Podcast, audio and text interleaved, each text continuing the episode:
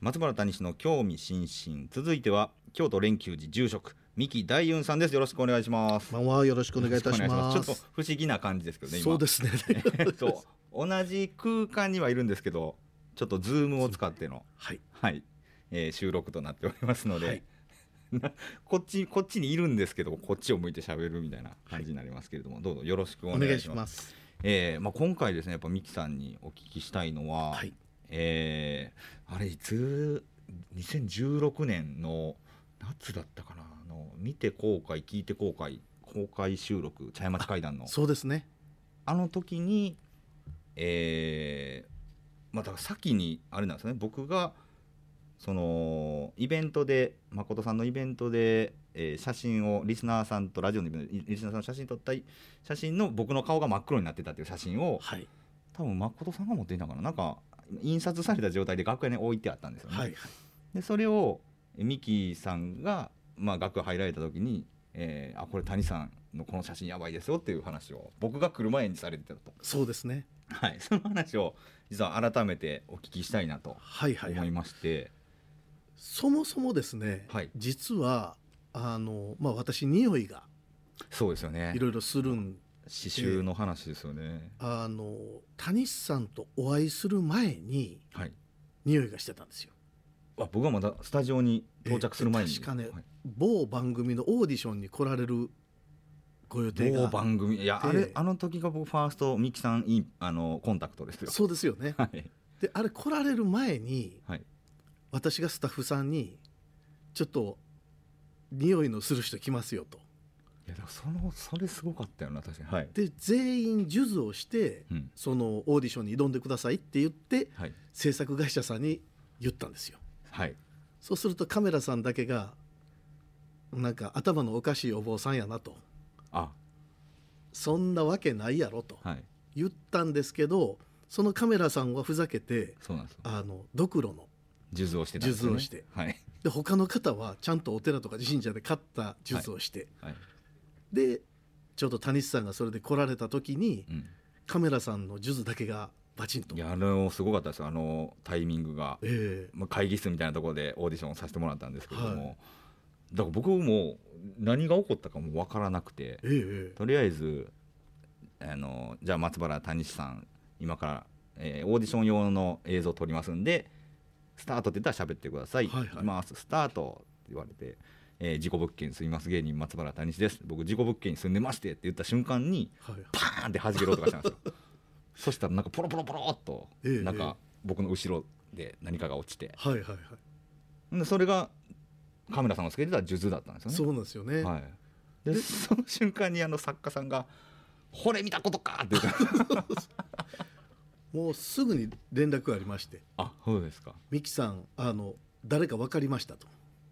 あその人がそれが誰かっていうのは分かってなかったんですね分かってなかったんですよあでどうやらーはい松原谷さんという人はがいはいミキさんの言ってる匂いのする人ですと。なるほどな、で臭い臭い人が来ましたとはい、最初になんかあのお電話いただいて、はあもうその時にはもう制作会社の社長さんが臭い人って呼んでありましたけど。ほんまだからでもそのおかげでオえーえディション受かったっていうのも実はあって、あえそうなんですかそうですそうですあそうですかあのーまあ、その番組のプロデューサーの方がええもういじ異常に怖がりましてなんか怖かった作家さんもびびびびっくりして、ねええカメラさんに怒声を浴びせてましたけどあそうですもうほから見たことかお前がそんなそう地で図すねつけてくるからやって言ってる中そのプロデューサーの方が「もうやめてくれ怖い怖い、はいなんかこっちに来たら怖いからもう谷志君もう悪いことはせえへんからもう合格でええから帰ってくれへんかな」 って言うなるほどそうですあかれ喋ってないですよみたえいなだからえそれもあって番組に出場させてもらえたんですよね。はいで番組に出させていただいて、うん谷さんを初めて生ではいはいはいお見かけした時にまあ匂いはすごいはあでフル白黒フル白黒だったんで すフルもう住職から見える僕がそうなんですよ他は全部カラーに見えてるのに、はい谷さんのとこだけ色がなくってええそなんかそれよくたまになんかそう見える方っていますよねなんかあこの世じゃないものは白黒に見えるものああねえなだんかからなそんかんなことに近いんですかねそうですよもう全く色がなくってはで私も道歩いてるとたまにあるんですよ色のない方ははで色のない方はおそらくもうお体がだいぶ悪いとかははははな方がまあ多いと私の統計学的にはあるんですけどえお元気そうでえはいお若い人でこんだけ色が抜けることあるんやと思ってでそれこそあの収録が終わった後もはいスタッフさんだけうちのお寺に来られてお経をあげたり、ああそうなんですね、ええでやっぱり「あの谷口さんはどうでした?」って言われて、はもう全く本当白黒でもうす匂いもすごいなんか。そんなことがあったんえですーっていう話でなんか彼このままほっといていいんですかっておっしゃったんで、おそらく縁があればまたどっかでお会いしてあもうすぐ1年後また同じ番組あそうでしたもん ねお会いしましたけど、えでまあそういう色が抜けた方がたまにおられて、はいいよいよその人が危ないぞってなる時って、うんあの実は影がなくなるんですよ。影はいまあ、3人で道歩いてるとはい谷さんが白黒、うん他の2人はカラーだとした時に、はい谷さんだけ影がないもうこれはあの物理的に私だけ物が理的にないんですか私だけが影がないと見えるんではなくってはいもういる人みんな分かるぐらいこの人影がないよねってえなるとやっぱりその方亡くなられる方ことが多くてはいでおそらく言葉としてよく残ってるのが影が薄いあの人影が薄いなっていう言い方するのははい古来から多分そういう能力を先人たちは持ってたんでしょうね。はで現代人はあまりその影とかなんとかっていうのに着目しなくなったりでも確かにそうですね、一番まあはあとそうか照明とかそうもなんですよ電気ができちゃったん電でだからやっぱり太陽光で見た時に谷さんの影がなくなってたら怖いなとへでこうずっと注目してるとだいぶ影薄いぞえマジっすかという時期があったのがちょうどあのイベントの時ぐらいあちょうどそのタイミングでじゃあその写真もそうですね黒いのがまあ撮れそれあの黒いのって住職が見えてた黒さに近かったりするんですかえーっとねあそうですそうですもうあれよりも少しもうちょっと濃い濃い黒かなっていう感じですけどそうですか土系色でしたよねあと写真はえっともうまあゾンビみたいなネズミネネズミ色に近いなですねはいあれよりももうちょっと黒い感じあ見えてるのが見えるんですよええそっちの方がそうなんですねそうなんですね、えまあでもあの時に、えーまあ、住職がおっしゃられたのは、まあ、僕は聞いてなかったんですけど、えええなんか僕現場着いたら「もう谷氏やばいぞやばいぞ」みたいな 誠さんがすごいあそうなんです煽ってくれたんですけどあの時は誠さんがうん最初にそういう事故物件に泊まらせたっていうお話だったんではいもし谷さんに何かあったらこれ誠さんえらいことですよっていう話からあそういう話だかえらえええでもそのおかげであの谷氏はこうなってるんですみたいなことをはい誠さんがおっしゃってて、い、やでもやっぱりどっかでフォローしないと、はいもしかするとこれ5年後危ないですよっていう話の流れでそうなったんですそっからねな。んですねええでもあの時まあ、えー、茶屋町会談のねえ方で、YouTube で見れるのかなももし確認できる方はしていただければあれなんですけれども、えーまあ5年持たない5年後にまあ全てをなくすであろうみたいなお話をね、されたんですけどそのうん同じような方がいたと。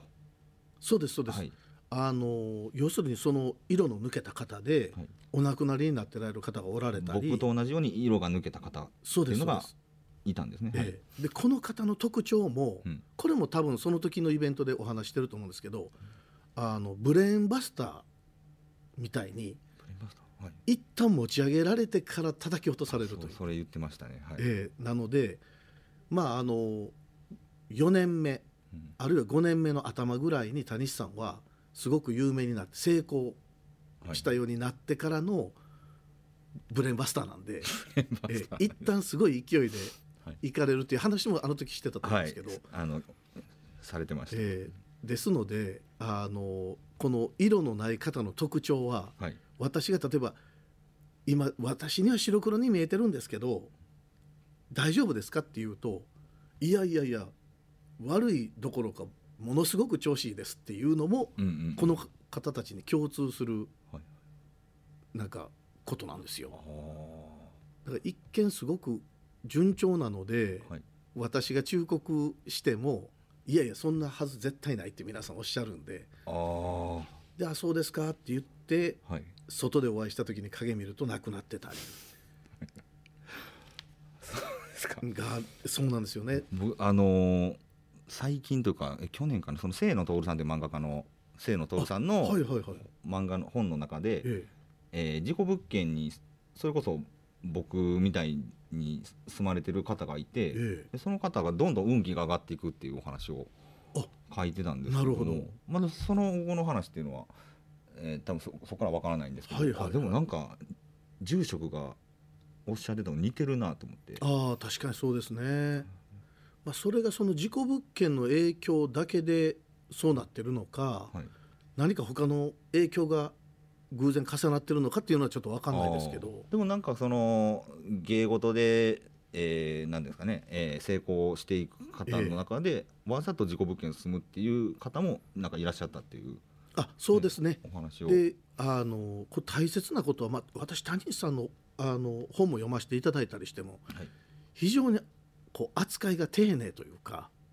あーその霊に対するってええことです霊に対することもそうですし事故物件っていう言い方はいもそうですけどもあのやっぱりそこには孤独があったり、はい人の心情の心の動きがあったりっていうのを、こう優しく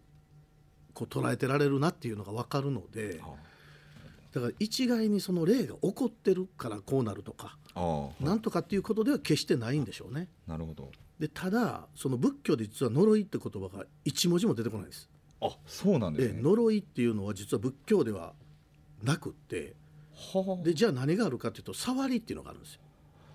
あそうかえ触りって仏教そうです。で呪いってそうか神道になるんですかねそうですね。ままどちまらかじなといいうって読と。みますもんね、ええあそうか仏教に銃は出てこないんだそうなんですよ。へで触りっていうのがあって、えはいこれ例えば分かりやすく言うと猫ちゃん飼ってます。はいで猫ちゃんが外に行ってあの帰ってきたとしますね。はいでそれ以来ご主人が皮膚がおかしくなったと痒くなったと。うんでこれ何でしょうって病院行った時に「あ猫ちゃんのシラミです」ってなった時にはいこれ猫ちゃんはもうご主人が好きで外から帰ってきたらうん体スリスリするわけですよ。はいはいでそれによって皮膚炎が起こるですからここに悪意ってないんですよね。はいはいでこれを触りって言うんですよ。はあですから事故物件に住むことによってはい現代社会のいわゆる問題点とかを浮き彫りにしようとする過程ではいそこで亡くなられた方が怒ったり呪いをかけられるとかってことではなくってはあ触りとしてやっぱり死者と接する中で色が抜けていくんではないかなと思ったりはあうんすごいわかりやすい例えですねもちろん体質的なこともあるでしょうしね。はいはいはいなるほどな今じゃあ改めてこの現在の僕の状態ってどどんな感じなんであすかのね実はね日によって色がある時ない時があるんですよえついこの間お会いした時にははい右目あたりがずっと黒かったんです、右目が黒いええ右右頬と言いますかはい右半分顔の、ええええが黒かったです今日はねそんなことないんですよあ、今日は大丈夫ですかええでおそらく今谷口さんの心の動きにこうしてそれが出てるのかなっていうえまだらですなんだねろうはあえそう変化するんですね変化するんですよですから突然お亡くなりになられる方って自ら命を絶たれる方ってはいあのまだらが多いんですはあだからえ今さっきまで一緒にご飯食べて楽しくやってたのにうんうんうんうんうん夜にはもう自ら命絶たれてはいられる方って結構こうまだらに見える時が多くてだから私たちも気づかない周りの人も気づかないっていうことがあったり今ちょっとその状況に 似てられるかなと統計学的にですけどええすごい統計を私の、おえ持ちですえね。今まで見た統計の中ではそんな 感じが、ですかええ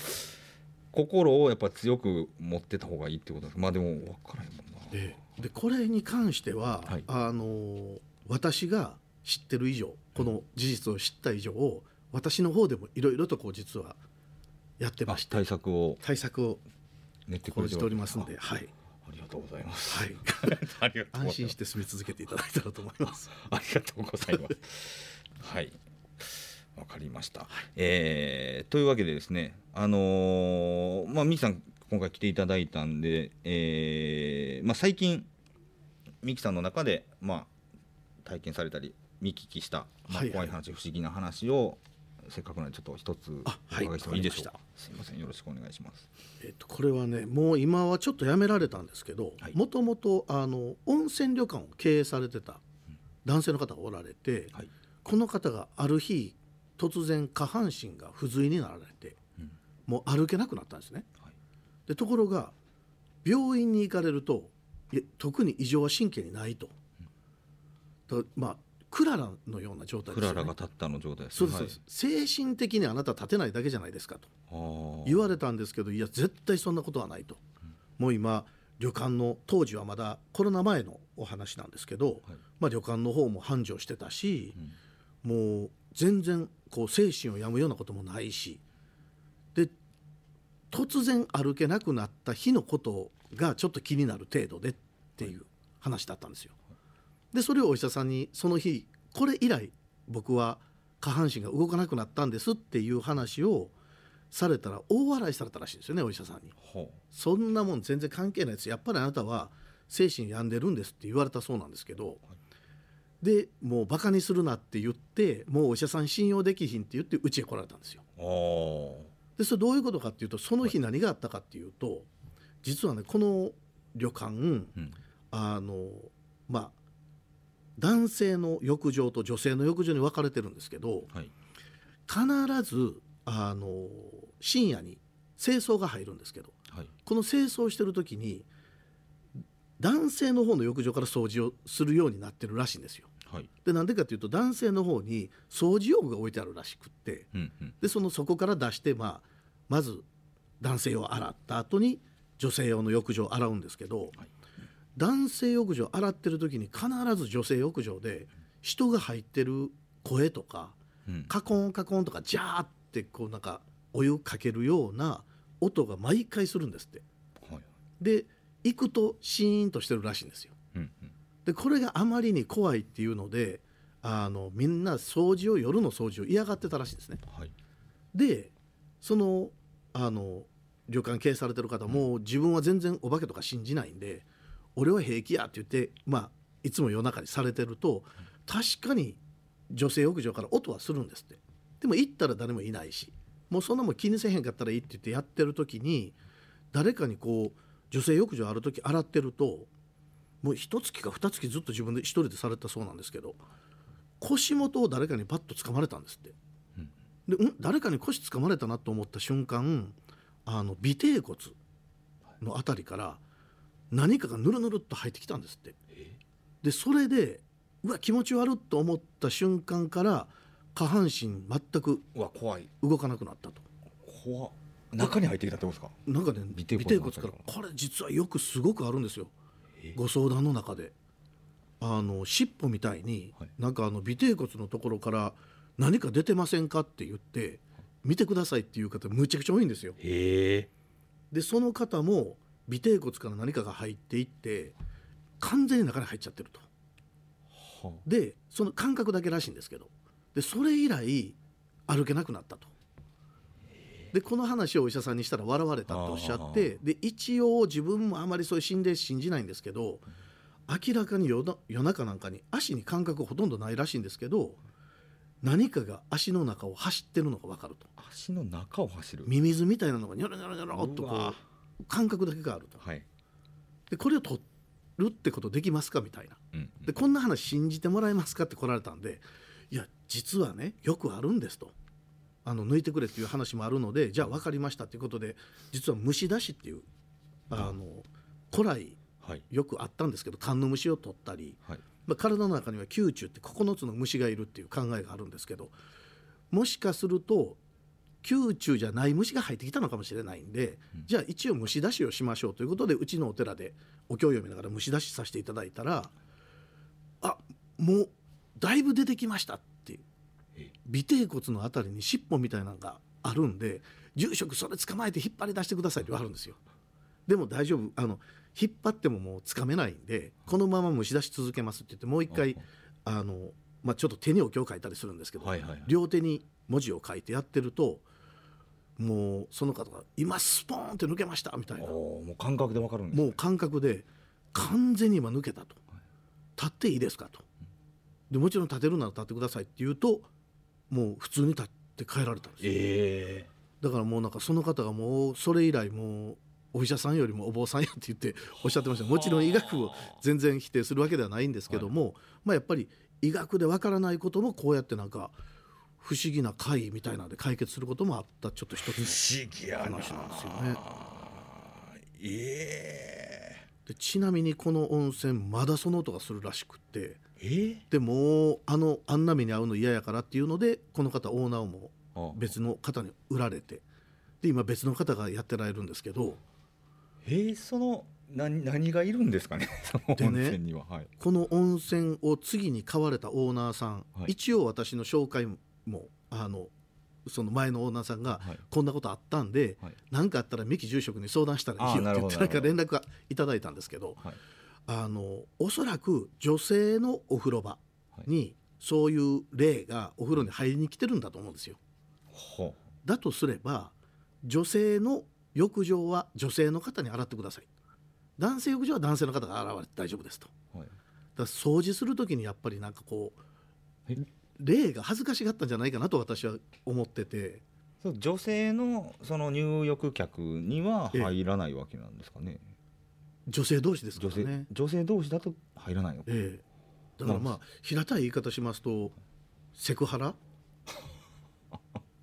なんか霊がそう感じたんではないかなと私は思うんですよね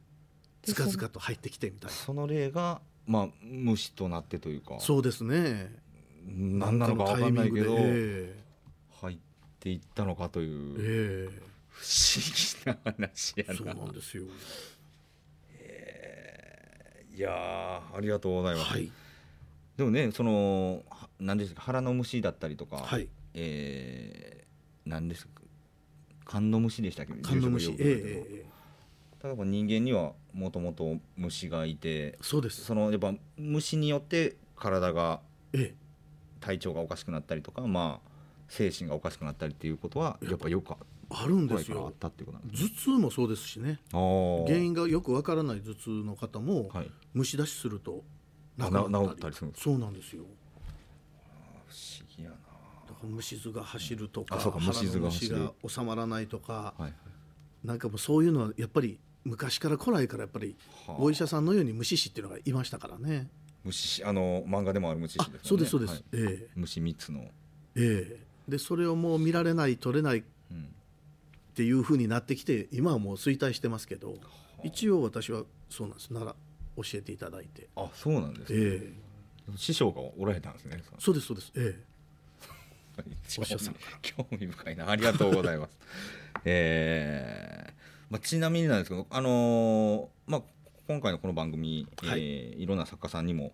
あの聞いてるんですけれども、まああなたにとって怖いものっていうのをはいちょっと聞いておりまして、三木住職にとってのまあ恐れるもの怖いものっていうのはって何になるんですかねえ、私はねどちらかというとね来世来世ほもう現世も怖いんですけどうはい来世はもっと怖いですえ来世が怖いんですか現世っていうのは現れたよって書きますよねはいで何が現れたかっていうと前世自分がやってきた業が現れたのがこの現世なんですよよだから業が自業自得って言いますけどはい自業自得が現れたのが現世なんですよねはだからあの現れるよって書くんですけど、あはいこの世の生き方が正しくなければ来世ひどいことになるっていうのもお経の中に書かれてたり、はいまあ、よく地獄ガキ畜生うんうんうんとか、まあ、いう世界もあるんですけど、はい仮に人間に生まれたとてやっぱり前世前々世のうん自分がしてきた、えー業みたいなのが必ず現れるのでだからいかに仏教に即した生き方を今自分ができてるだろうかとかはあはあはあで私が会談することでやっぱりこの坊さん頭おかしいとかうんを書いてきた方が一応これ悪口になっちゃうのではい、やっぱり悪口を発生さすようなことを私がするのも私の罪かなとかえでその方に危害がないようにとかそれも合になるんですかええ、ですからなんかねいろいろなことを考えると今私が僧侶でやってることは間違いないのだろうかとか来世が心配なんですよ。えだって住職に救われた方もたくさんいあるわもけじち ゃないろんですかそう言ってくださる方も、えでもなんだろう会談をする僧侶がって言って、まあ、ええ反対する人たちももちろんいるかもしれえでないけこど、れはね三木大運批判ならもう全然いいんです。はもう三木大運見たらもうこれもうしょうがない人間ですからもうあれいいんですけどなんか私を通して仏教もうんの信頼性を落としてしまうことはもうこれはもう私の責任ですからへだからそれをねなんか死んだ時に、まあ、私は日蓮宗なんで日蓮上人のえ、はい前に行って「三木大雲はお前は最低なお坊さんやったぞ」って言われるの怖いなと 思って。なるほどなどうしたらいいんでしょうね ねまあでも愚直にね今の活動をやり続けることしかないんですかねそうですね今まあ十ちょ分っと一応怪談説法と題していろいろさせていただいてて、ただのお説法だけをやってもやっぱり聞いてくださる方すごく少なくってだからやあっあぱり今まだ私は怪談説法をし続けるのが今の使命なのかなと勝手に思ってるんですけど、あそのねまあ広めるという意味ではそうですねすごい効果的だと思いますので、ぜひただこれを死んだと怒られないかがめちゃくちゃ心配あでーす。そこそこを